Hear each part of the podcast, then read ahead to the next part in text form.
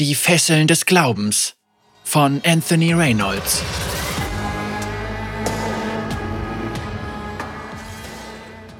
Frostschwester Torva zog an den Zügeln und brachte ihren massigen Drüwask neben Nabenmutter Vrinna von der Winterklaue zum Stehen. Das zottelige Tier schnaubte wie aus Protest und stieß eine heiße Atemwolke aus. Ruhig, Eishauer, beruhigte Torva das Tier. Die knöchernen Talismane und Totems, die sie um ihr Handgelenk gewickelt hatte, rasselten, als sie ihr übellauniges Reittier tätschelte. Obwohl ein eiskalter Wind über die Einöde fegte, trug Torva als einzige des Plündertrupps weder schwere Pelze noch Leder. Ihre Arme, mit geschwungenen indigoblauen Tätowierungen bedeckt, waren den Elementen schutzlos ausgeliefert.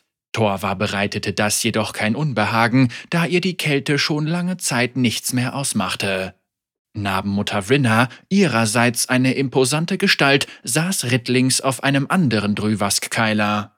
Das riesige Tier war mit seinen Stoßzähnen noch größer als Torvas Reittier. Es knurrte, stampfte mit einem riesigen gespaltenen Huf auf und beäugte Torva feindselig. Ein heftiger Tritt von Vrinna ließ es verstummen. Die Narbenmutter war eine gnadenlose Veteranin, die schon viele blutige Siege errungen hatte, doch Torva ließ sich davon nicht zu sehr einschüchtern. Sie war in Freljord zwar nicht so bekannt wie die Narbenmutter, jedoch war sie eine Schamanka, eine, die vom Willen der Götter träumt. Selbst die mächtigsten Matriarchinnen in Freljord taten gut daran, die alten Götter zu respektieren.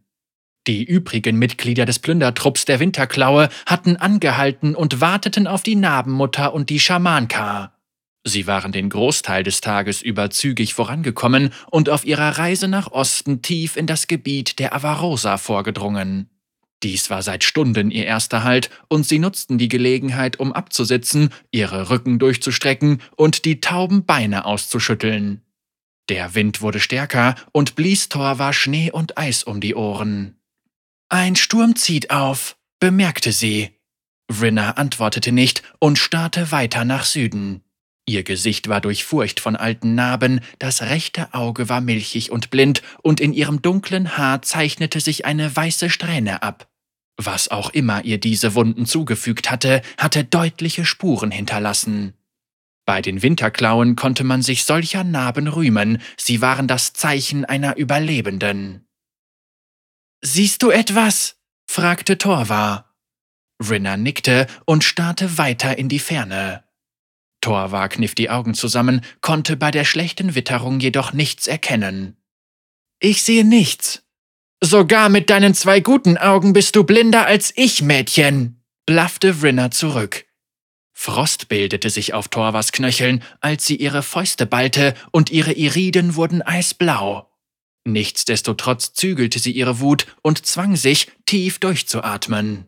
Es war klar, dass Nabenmutter Vrinna wie auch der Rest der Winterklaue kaum Zeit für sie und ihren Glauben hatte. Es war der Sache wahrscheinlich auch nicht zuträglich gewesen, dass Torva sich dem Plündertrupp ohne Einladung angeschlossen hatte.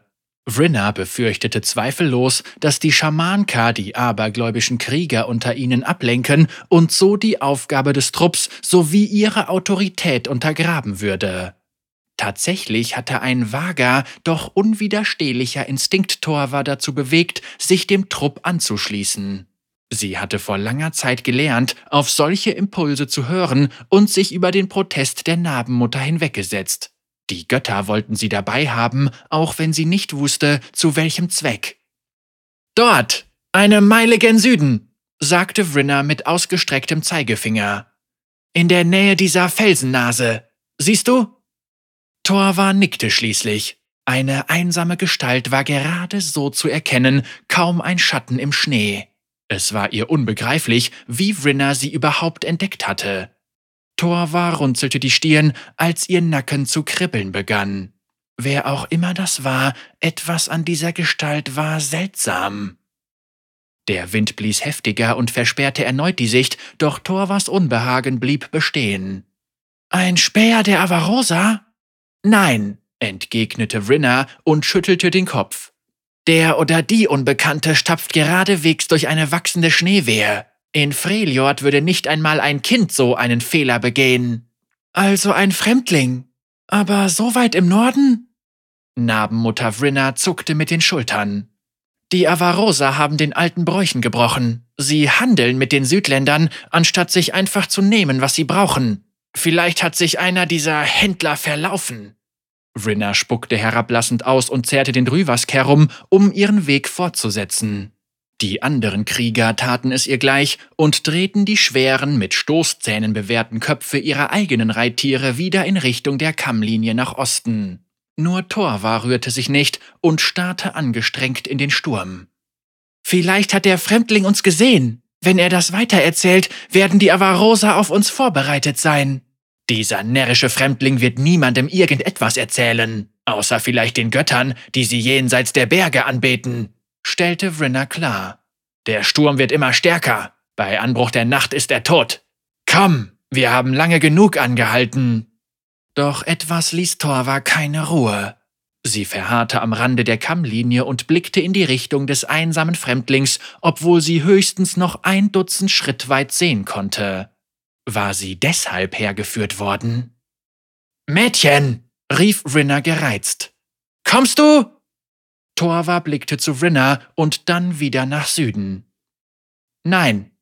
Sie gab ihrem Drüwask-Keiler einen Tritt in die Flanke und dirigierte ihn die Seite der Kammlinie hinunter. Sie erlaubte sich ein zufriedenes Lächeln, als sie Vrinna hinter sich fluchen hörte.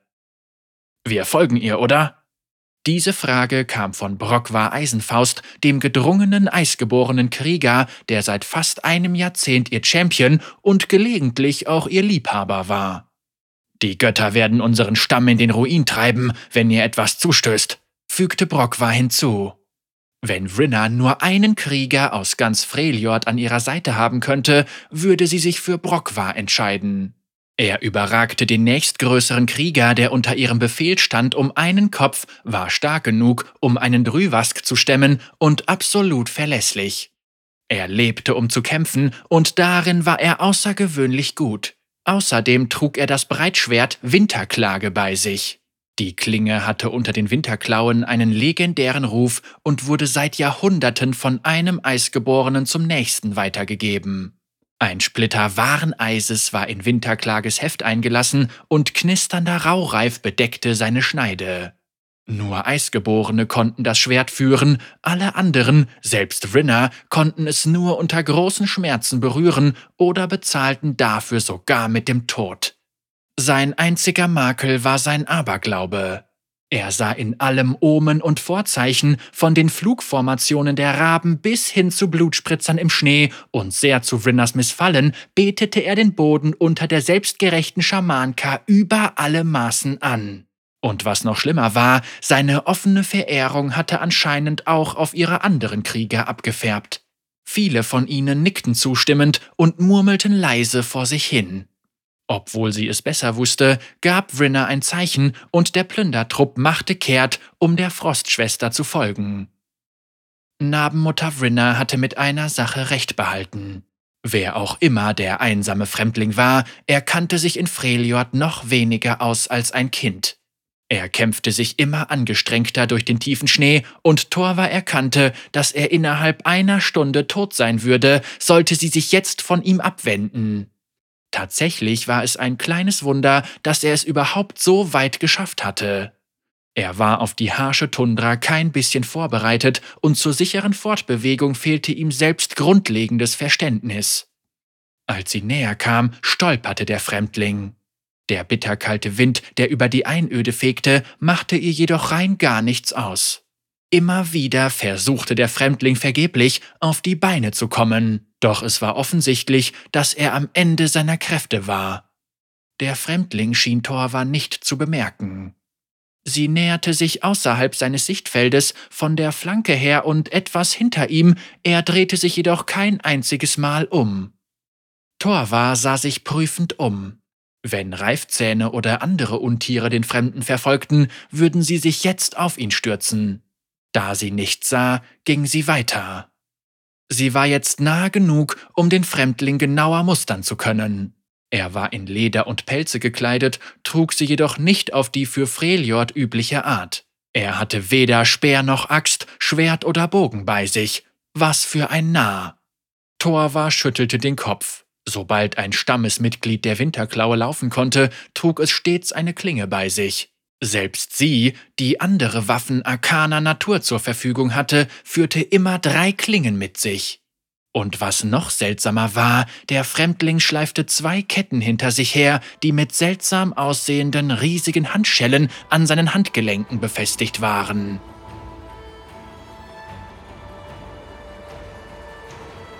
Es war mittlerweile viel zu spät, doch Silas aus Gelichtergraben erkannte, dass er Freliots überwältigende Feindseligkeit gründlich unterschätzt hatte. Er wusste zwar, dass es hier im Norden große magische Kräfte gab, und er konnte sie auch bis in seine Knochen spüren, und doch schien es, als wäre es ein Fehler gewesen, herzukommen. Ein Dutzend ausgewählter Magier waren mit ihm in den frostigen Norden aufgebrochen, und alle waren sie nacheinander gefallen. Schneestürme, verborgene Schluchten und wilde Tiere hatten ihren Tribut gefordert. Er hatte angenommen, dass die größte Bedrohung in Freljord von den Barbaren ausging, doch auf seiner wochenlangen Reise hatte er noch keine einzige Menschenseele zu Gesicht bekommen. Es war ihm unbegreiflich, wie überhaupt jemand hier draußen überleben konnte. Er hatte geglaubt, sie wären gut vorbereitet gewesen. Sie hatten sich in Pelze und Wolle gekleidet und die schweren, zotteligen Ochsen mit Nahrung, Feuerholz, Waffen und Münzen zum Handeln beladen. Die Münzen stammten aus den Tresoren und Truhen der Steuereintreiber und Adeligen seines Heimatlandes Demacia. Doch nicht einmal die Ochsen hatten bis hierher überlebt, und nun war Silas auf sich allein gestellt. Reine Willenskraft und das brennende Verlangen, die Monarchie und den Adel von Demacia fallen zu sehen, trieben ihn vorwärts. Er hatte innerhalb der Grenzen Demacias bereits einen beträchtlichen Widerstand entfacht. Die Feuer der Rebellion waren entzündet worden, doch er hatte erkennen müssen, dass er mehr Brennstoff brauchte, um die Flammen zu nähren. In seiner Zelle in Demacia hatte er jedes Buch, jede Chronik und jeden Folianten verschlungen, den er in die Hände bekommen hatte. In mehreren davon war von großer, schrecklicher Zauberei und uralter Magie weit oben im Norden die Rede gewesen. Das war die Macht, die er benötigte. Selbst jetzt, im Angesicht des Todes, glaubte er, dass die Macht, nach der er strebte, zum Greifen nahe war. Nichtsdestotrotz war auch seine Sturheit nicht genug, um die gnadenlose Kälte zu bezwingen. Seine Hände und Zehen färbten sich bereits schwarz und waren schon lange taub geworden. Eine schwere Lethargie hing an ihm wie ein Gewicht und zehrte ihn zu Boden. Er dachte, er hätte einen Reiterzug auf einer entfernten Kammlinie gesehen. Vielleicht war das aber auch nur eine fiebrige Wahnvorstellung gewesen, die die Erschöpfung und die eiskalten Temperaturen herbeigeführt hatten. Wenn er anhielt, würde er sterben, so viel wusste er. Er musste diese Macht im Norden finden, oder er sollte verdammt sein. Und so schleppte er sich vorwärts, einen Schritt nach dem anderen. Er schaffte jedoch nur noch ein Dutzend weitere Schritte, bevor er mit dem Gesicht voran in den Schnee kippte und regungslos liegen blieb. Torva schüttelte den Kopf, als sie den Fremdling fallen sah und trieb Eishauer vorwärts. Diesmal machte der Mann keine Anstalten, sich wieder aufzurappeln. Vielleicht war er gestorben, vielleicht hatten die unbarmherzigen Elemente, die sie selbst nicht mehr spürte, ihn endlich für sich beansprucht. Sobald sie in seiner Nähe war, rutschte Torva aus dem Sattel und versank fast bis zu den Knien im Schnee. Argwöhnisch ging sie auf den Mann zu, der mit dem Gesicht nach unten im Schnee lag. Der Schnee knirschte unter ihren Füßen. Erneut sah sie sich neugierig seine Fesseln an.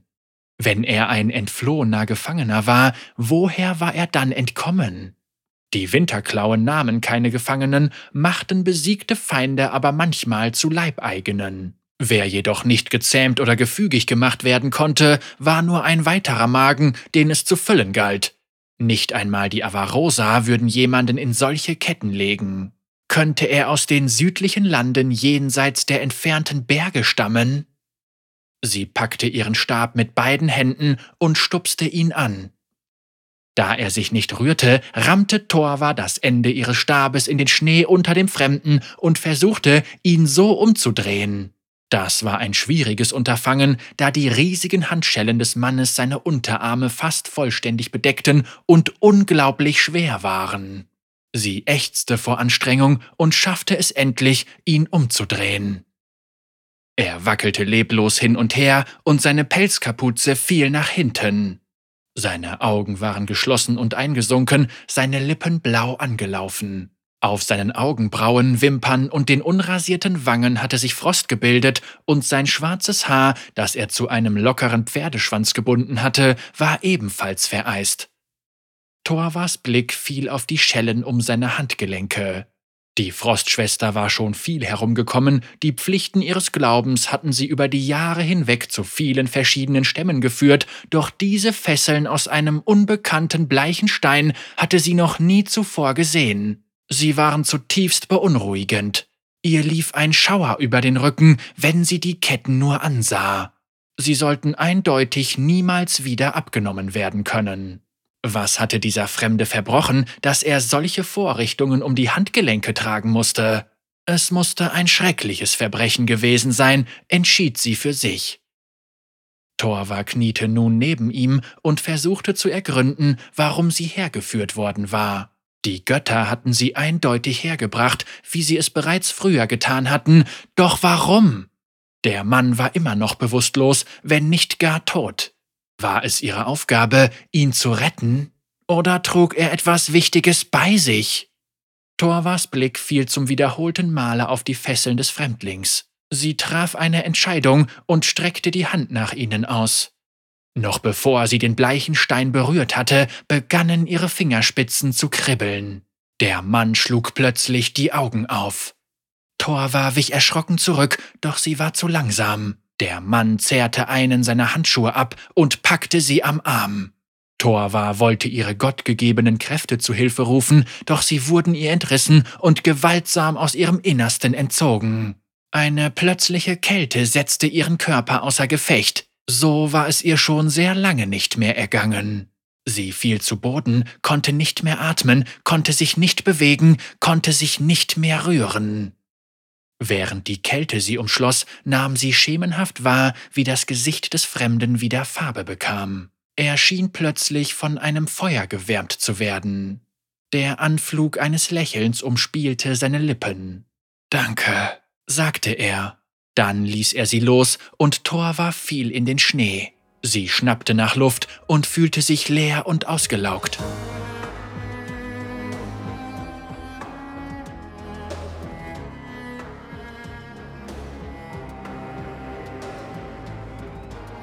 Rinna fluchte, als sie die Schamanka fallen sah und gab ihrem Drüwask die Sporen. Mir nach! brüllte sie und der Plündertrupp setzte sich in Bewegung. Der Boden erbebte unter ihrem donnernden Ansturm, der einer Lawine glich. Der Fremdling kniete neben der Frostschwester, während die Winterklauen durch den Schnee auf ihn zupreschten. Kurioserweise streifte der Mann seinen Pelzmantel ab und legte ihn um die gefallene Schamanka. Seine Geste wirkte fast zärtlich. Er stand auf und stellte sich den herandonnernden Winterklauen, seine Ketten hinter sich herschleifend. Rinner hielt ihren Speer fest umklammert. Als der Fremdling die Übermacht erkannte, der er gegenüberstand, entfernte er sich ein paar Schritte von der gefallenen Schamanka, die regungslos und bleich im Schnee lag. Er hob beide Hände in die Luft, um zu zeigen, dass er unbewaffnet war. Allerdings kümmerte das Rinner nicht. Sie hatte zuvor schon unbewaffnete Feinde getötet. Ohne dass Rinner ein Signal geben musste, fächerten sich ihre Krieger auf und umzingelten ihn. Alle Fluchtwege waren abgeschnitten. Es war weise von ihm, nicht zu fliehen. Schließlich konnte er nirgendwo hin. Er drehte sich auf der Stelle im Kreis wie das schwächste Glied einer Herde, das von Wölfen isoliert worden war. Sein Blick sprang von Freljorda zu Freljorda, die ihn umstellt hatten. Er war vorsichtig, zeigte aber keinerlei Anzeichen für Furcht. Dafür hatte Vrinner immerhin Respekt. Da der Fremdling seinen Mantel abgenommen hatte, waren seine muskulösen Arme den Elementen ausgeliefert. Er schien die Kälte jedoch nicht zu spüren. Merkwürdig, dachte Vrinna. Er war ein hochgewachsener Mann, ging jedoch leicht vornübergebeugt. Das Gewicht der massiven Fesseln an seinen Armen zog ihn eindeutig nach unten. Kümmert euch um die Schwester, befahl sie und ließ den Fremdling nicht aus den Augen. Der Fremdling wandte sich ihr zu, als einer der Räuber aus dem Sattel glitt und zu der Schamanka stapfte. Ich bin Vrinna, verkündete sie. Narbenmutter der Winterklaue, Schildbrecherin, Kummerbringerin. Ich bin das Heulen des Drüwasks. Wer bist du und warum bist du hier? Der Mann legte seinen Kopf schief und antwortete in einer Sprache, die sie nicht verstand. Vrinna fluchte. Du verstehst mich nicht, nicht wahr? Der Mann warf ihr erneut einen fragenden Blick zu. Silas, entgegnete er und tippte sich auf die Brust. Silas? wiederholte Vrinna. Das ist dein Name, Silas? Der Mann wiederholte das Wort einfach, tippte sich erneut auf die Brust und lächelte sie verwegen an. Die Narbenmutter murmelte leise vor sich hin. Sie spähte zu der Schamanka hinüber, die leblos und bleich im Schnee lag. Einer von Vrinnas Kriegern kniete über Torva und hielt seinen Kopf über ihre Brust, um zu sehen, ob sie noch atmete. Ist sie tot? rief Vrinna. Sie ist halb erfroren, aber sie lebt, kam die Antwort. Zumindest im Moment. Die anderen Krieger murmelten vor sich hin. Halb erfroren? Es war weithin bekannt, dass die Frostschwester gegen die Kälte immun war. Angeblich war das eine Gabe der alten Götter, doch nun erfror sie, während dieser Fremdling Silas mit nacktem Oberkörper vor ihnen stand. Vrinna runzelte die Stirn und überlegte, wie sie vorgehen sollte. Sie vertraute nur auf Stahl, Feuer und Blut, doch sie wusste, dass ihre Krieger, besonders Brock war, das wahrscheinlich als eine Art Omen ansehen würden. Das ist reine Zeitverschwendung, murmelte sie. Sie traf eine Entscheidung, umklammerte ihren Speer und trieb ihr Reittier vorwärts. Der Mann hob eine Hand und rief etwas in seiner schwächlichen Südländersprache, doch sie ignorierte ihn. Sie würde diesen Narren töten und weiterziehen. Lass mich das tun, knurrte Brock und ritt an die Seite der Narbenmutter. Vrinna zog eine Augenbraue nach oben. Er hat der ehrerbietungswürdigen Schwester etwas angetan, beantwortete Brock war ihre stumme Frage und deutete mit einem fleischigen Finger auf die gefallene Schamanka. Es wäre mir eine Ehre, ihn zu bestrafen, und die Götter mögen meine Zeugen sein. Der Fremdling sah zwischen Vrinna und Brock hin und her. Ob er wohl verstand, dass gerade über sein Schicksal entschieden wurde? Vrinna zuckte mit den Achseln. Er gehört dir, Brockwar stieg von seinem Reittier und richtete sich zu voller Größe auf. Silas war nicht klein, doch neben Brockwar wirkte er schmächtig. Der Eisgeborene zog Winterklage aus der Scheide auf seinem Rücken und ging grimmig auf den Fremdling zu.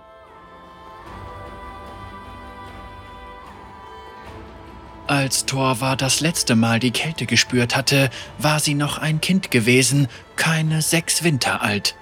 Sie hatte einen Schneehasen bis hinaus auf einen gefrorenen See gejagt und die ganze Verfolgungsjagd über gelacht. Ihr wurde erst bewusst, dass das Eis unter ihren Füßen sehr dünn war, als es mit einem schrecklichen Krachen nachgab. Mit einem erstickten Schrei stürzte sie in die eisigen schwarzen Tiefen. Die plötzliche Kälte fuhr ihr so heftig in die Glieder, dass die gesamte Luft aus ihren Lungen gedrückt wurde und Arme und Beine sich schmerzhaft verkrampften. Sie war mehrere Minuten lang tot gewesen, bevor sie endlich unter dem Eis hervorgezerrt wurde und der Schamane des Stammes ihr wieder Leben einhauchte. In derselben Nacht manifestierten sich ihre gottgegebenen Kräfte zum ersten Mal. Manchmal kehrt man verwandelt zurück, wenn man aus dem Reich des Jenseits zurückgeholt wird, erklärte der Schamane und zuckte mit den Schultern. Die Götter haben dich in ihrer unergründlichen Weisheit gesegnet. In den Tagen darauf wurde sie immun gegen die Kälte und konnte mit nackter Haut durch eiskalte Schneestürme laufen, ohne Schaden davon zu tragen. Nun war sie wieder das kleine ängstliche Mädchen von damals, das langsam versank, während das Loch im Eis über ihr immer kleiner wurde. Nur dass sie dieses Mal ohne zu blinzeln in den Himmel starrte. Torvar lag benommen und atemlos auf dem Boden und konnte weder hören noch fühlen. Die Kälte durchströmte sie. Sie war die Kälte. War das der Grund, warum sie hergebracht worden war? Um dem Fremdling ihr Leben zu schenken, damit er das Schicksal erfüllen konnte, das die Götter für ihn vorgesehen hatten? Nichtsdestotrotz verlangsamte eine unbeschreibliche Angst ihren Sturz ins Nichts. Selbst wenn die Götter sie hier draußen anstelle des Fremdlings sterben lassen wollten, wusste Torva doch in ihrem Herzen, dass Vrinna ihn nicht am Leben lassen würde. Und so kämpfte sie sich an die Oberfläche zurück. Brock war Eisenfaust, setzte direkt zum Todesstoß an und preschte nach vorne. Winterklage zischte durch die Luft und hinterließ eine eisige Nebelspur. Der Schlag hätte bei einem Treffer einen Eistroll gespalten, doch der Fremde war erstaunlich flink dafür, dass er schwere Gewichte an seinen Armen trug. Er wich dem tödlichen Hieb aus und ließ seine Ketten in einem Bogen herumwirbeln. Sie peitschten knapp an Brockwars Gesicht vorbei und verfehlten haarscharf den eisgeborenen Krieger, der vor Wut knurrte. Doch er wich nicht zurück, wie es der Fremdling vielleicht erwartet hätte. Der große Mann war hart wie Stein und außergewöhnlich schnell für seinen massigen Körper. Er holte aus und traf seinen Gegner mit einem mächtigen Rückhandtreffer an der Schläfe. Vrinna zuckte zusammen, als der kleinere Mann durch die Luft geschleudert wurde. Der Fremdling schaffte es zunächst nicht, wieder auf die Beine zu kommen, während der Eisgeborene bedrohlich auf ihn zustapfte. Schließlich schaffte er es doch, sich wieder aufzurappeln. Es war beeindruckend, dass er überhaupt wieder aufgestanden war, und doch zögerte er das Unvermeidliche nur hinaus. Auf Brockwars Gesicht zeichnete sich grimmige Entschlossenheit ab, und er machte sich bereit für den Todesstoß. Silas Augen verengten sich, und er konzentrierte sich auf die Waffe des Barbaren. Der bleiche Eissplitter in ihrem Heft glühte hell, und knisternder Raureif bedeckte die Klinge. Der Magie, die dieses Stück Eis ausstrahlte, war Silas noch nie zuvor begegnet. Sie war uralt, gefährlich und gebunden. Auf seiner Haut spürte Silas einen Schauer von Macht, die fast berauschend war. Die Kraft der Frau hatte ihn wiederbelebt, die Kälte aus seinen Gliedern getrieben und seinen Fingern die Schwärze genommen, doch diese Macht war noch viel älter. Wenn er sie nur in die Finger bekäme. Mit einem Brüllen machte Silas einen Schritt nach vorne und stellte sich dem Freljorder entgegen. Der Fremdling ließ seine Ketten in mehreren prasselnden Schwüngen auf Brockwar niedersausen. Sie trafen den Eisgeborenen am Kopf, jede Seite eine Kette. Die schweren Kettenglieder wirbelten herum und rissen dem Eisgeborenen mit einem Ruck den Helm vom Kopf. Brockwar schüttelte sein langes Haar, spuckte Blut in den Schnee und ging weiter auf Silas zu. Die Ketten kamen ihm erneut entgegen, doch diesmal war der massige Krieger vorbereitet. Er wich dem ersten Schlag aus, machte einen Schritt nach vorne und hob dann seinen Arm. Die Kette wickelte sich um seinen dicken Unterarm. Dann packte er die metallene Kette mit aller Kraft, zerrte den kleineren Mann heran und verpasste ihm mit dem Ellbogen einen Schlag. Der Aufprall ließ den Mann erschlaffen und er ging zu Brockwars Füßen zu Boden. Der Eisgeborene ragte über ihm auf und machte Winterklage bereit für den Todesstoß. Warte! Töte ihn nicht! ertönte ein Ruf und Brockwar hielt inne. Vrinna wirbelte herum und blickte finster zu Torva, der Frostschwester, die sich wackelig auf die Beine kämpfte. Sie war totenbleich und ihre Lippen blau, doch sie stapfte vorwärts und stützte sich schwer auf ihren Stab. Was ist das für ein Wahnsinn? zischte Vrinna. Kein Wahnsinn, erwiderte Torva und atmete schwer, sondern, sondern der Wille der Götter. Der riesige Barbar war einen Augenblick lang abgelenkt. Verwirrung zeichnete sich auf seinem wilden Gesicht ab und Silas witterte seine Chance. Er stützte sich auf ein Knie und ließ eine seiner Ketten wirbeln. Sie wickelte sich um die Klinge seines Gegners und mit einem heftigen Ruck konnte er sie dem Griff des Mannes entreißen. Sie landete nicht weit von ihnen entfernt im Schnee und Silas stürzte sich begierig auf sie. Grinsend hob er das Breitschwert auf und Höllenqualen durchfuhren seinen Körper. Vrinna schüttelte den Kopf. Was für ein Narr. Nur ein Eisgeborener konnte eine Waffe aus wahrem Eis führen, für alle anderen bedeutete das den Tod. Der Fremdling ließ Winterklage fallen und brüllte, als die Kälte seinen Arm hinaufschoss. Er fiel auf die Knie und hielt seinen Arm fest umklammert, während dieser zu Eis erstarrte. Die tödliche Kraft des wahren Eises war auf seine Hand übergesprungen und bahnte sich unaufhaltsam einen Weg über seinen Arm bis hin zu seinem Herzen. Das war der Plan der Götter, spottete Vrinna und deutete auf den Fremdling. Die Schamanka blickte finster drein, sagte jedoch nichts. Andererseits wissen wir ja, dass die Götter wankelmütig und grausam sind, fügte Vrinna mit einem Achselzucken hinzu. Vielleicht wollten sie ihn einfach nur leiden sehen? Brockwar hob Winterklage ohne jegliche Anzeichen von Schmerzen auf. Der Fremdling starrte ihn an. Sein Gesicht war gezeichnet von Qualen und Verwirrung, während die tödliche Kraft des wahren Eises ihn verzehrte. Erlöse ihn von seinem Todeskampf, befahl Vrinna. Brockwars stählerner Blick wanderte zu Torvar. Er suchte die Zustimmung der Schamanka. Vrinna wurde wütend. Wenn die Götter ihn retten wollen, dann können sie gerne eingreifen, fauchte sie. Torvar diente den alten Göttern von Freljord und verehrte sie, doch sie behauptete nicht, ihren Willen zu kennen. Außerdem war sie nur äußerst selten Zeugin davon geworden, dass sie sich in die Angelegenheiten der Sterblichen einmischten. Und doch konnte das, was als nächstes geschah, unmöglich bloßer Zufall gewesen sein. Der Fremdling lag zitternd und verkrampft auf der Schneedecke. Das wahre Eis hatte seinen Lebensfunken fast erstickt, doch er kämpfte weiter dagegen an und streckte dem eisgeborenen Krieger eine zittrige Hand entgegen. Torva wusste, wozu der Demasianer fähig war, immerhin hatte er ihr mit einer kurzen Berührung ihre Kräfte geraubt. Sie hätte den eisgeborenen Veteranen warnen können, doch sie tat es nicht. Silas war dem Tode nahe, doch selbst im Sterben war sein Kampfeswille ungebrochen. Verzweifelt streckte er eine Hand nach dem einschüchternd großen Barbaren aus, der über ihm aufragte. Er packte den Krieger am Stiefel, doch der Barbar trat nach seiner verkrampften Hand. Der bärtige Riese sah ihn mitleidig an, wie einen erbärmlichen Hund in der Gosse. Genauso blickte auch der Adel in Demacia auf die niederen Klassen herab, und das machte Silas zornig.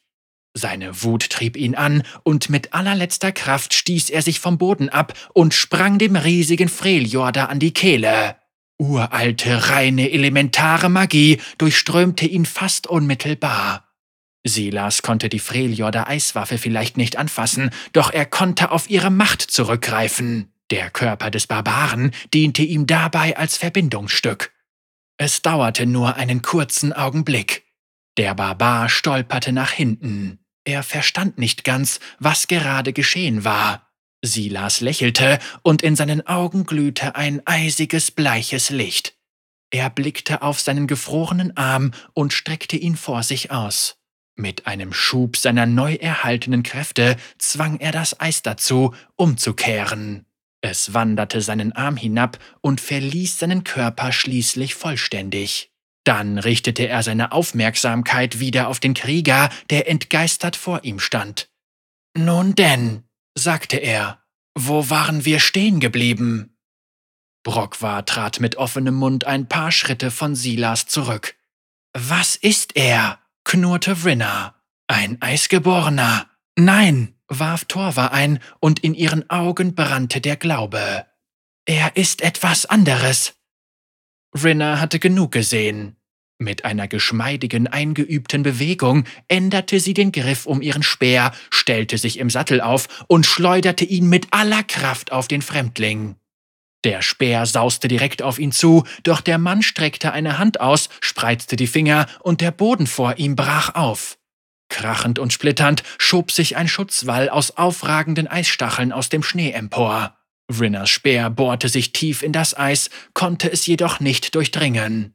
Er vibrierte noch leicht, steckte jedoch einen guten Fuß tief in der Barriere. Der Fremdling blieb völlig unversehrt.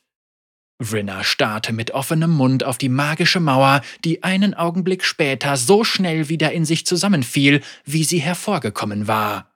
Der Fremdling lachte und sah verwundert auf seine Hände, die jetzt mit Frost überzogen waren und ein blasses blaues Licht abgaben, fast wie die Unterseite eines Eisbergs. Er blickte zu Rinna und gefrorener Nebel trat aus seinen Augen. Dann begann er, die uralte, eiskalte Macht in seinem Inneren erneut zu sammeln. Eine wirbelnde magische Kugel, fast wie ein Schneesturm, formte sich zwischen seinen Händen. Die Winterklauen spielten unruhig an ihren Waffen herum. Sie wussten nicht genau, wie sie sich im Angesicht dieser Magie verhalten sollten, die eindeutig Freljor der Natur war. Torva rief etwas, doch die Worte ergaben für Vrinna keinen Sinn. Sie warf der Schamanka einen überraschten Blick zu. Beherrschte sie die Sprache des Fremdlings? Es gab scheinbar noch viel, das sie nicht über die Frostschwester wusste, und ihr Misstrauen wuchs. Die Schamanka und der Fremdling unterhielten sich eine Weile, während Rinna mit zusammengebissenen Zähnen zusah. Was sagt der Fremdling? zischte sie schließlich ungeduldig. Er sagt, dass wir einen gemeinsamen Feind haben, erklärte Torva. Er meint, dass wir einander helfen können. Rinna legte die Stirn in Falten. Wer soll das sein? Die Avarosa? Wir plündern sie, wie wir es schon immer getan haben, aber wir führen keinen Krieg. Ich denke, dass er seine eigenen Leute meint, die Demasianer, die jenseits der Berge leben.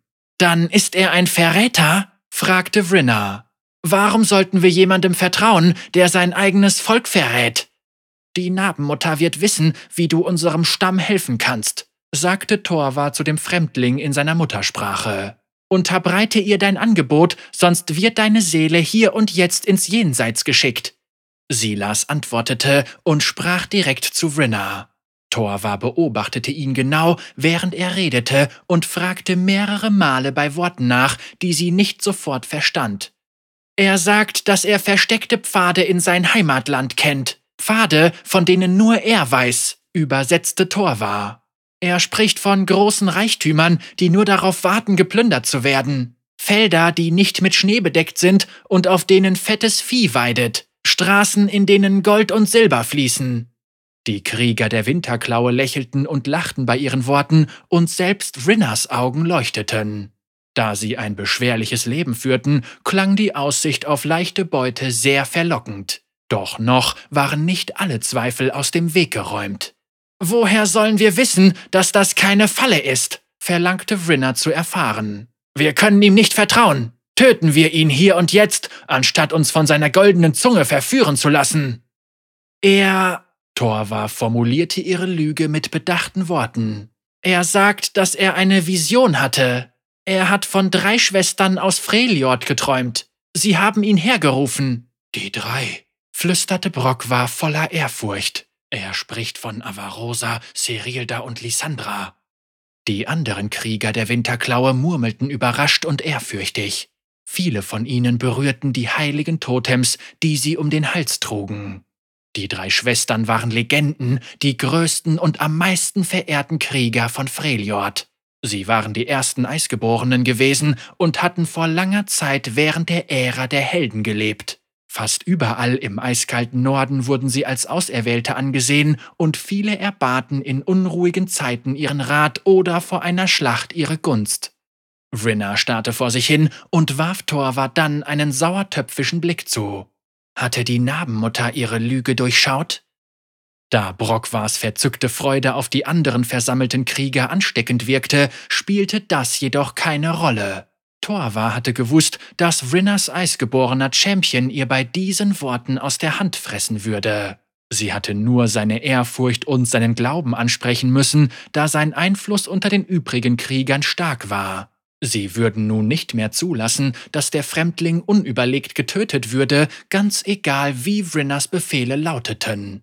Sie erlaubte sich ein kaum merkliches, siegessicheres Lächeln, vergewisserte sich jedoch, dass Rinna, die den Fremdling durchdringend ansah, nichts davon mitbekam. Es war der Wille der Götter, dass dieser Mann am Leben blieb, dessen war sich Thorwa sicher. Sie hatte kein schlechtes Gewissen, dass sie gelogen hatte, um ihn zu schützen. Er muss sich beweisen, bevor wir es überhaupt in Betracht ziehen können, ihm zu vertrauen. Eine weise Entscheidung, Nabenmutter, erwiderte Thorwa nickend. Was schlägst du vor? Er soll mit uns auf den Raubzug kommen, erklärte Vrinna. Wenn er gut kämpft und sich ordentlich aufführt, dann hören wir uns vielleicht mehr von seinen Vorschlägen an. Wir müssen mehr über diese versteckten Pfade erfahren, die nach Demacia führen. Aber du übernimmst die Verantwortung für ihn. Du wirst ihn kontrollieren, und wenn er sich gegen uns wendet, wird dein Kopf rollen. Torva nickte und wandte sich dem Fremdling zu. Kämpfe mit uns. Beweise der Narbenmutter, dass du würdig bist, sagte sie. Kämpfe gut, und dein Bündnis rückt vielleicht in greifbare Nähe. Diese letzten Worte veranlassten den Fremdling dazu, zu lächeln. Torva musterte ihn von Kopf bis Fuß. Für einen Südländer war er sehr attraktiv. Ein bisschen dürr für ihren Geschmack, doch er war gerissen und relativ stark. Sie hob ihren Zeigefinger. Aber wer, du berührst mich noch einmal, warnte sie ihn. Der Fremdling lächelte schief. Nicht ohne deine Erlaubnis, antwortete er, und Torva wandte sich ab, damit er ihr Grinsen nicht sah. Was sagt er? wollte Vrinna wissen. Er akzeptiert deine Bedingungen, Narbenmutter, rief Torva. Gut, dann setzen wir uns wieder in Bewegung, befahl Vrinna. Der Raubzug wartet.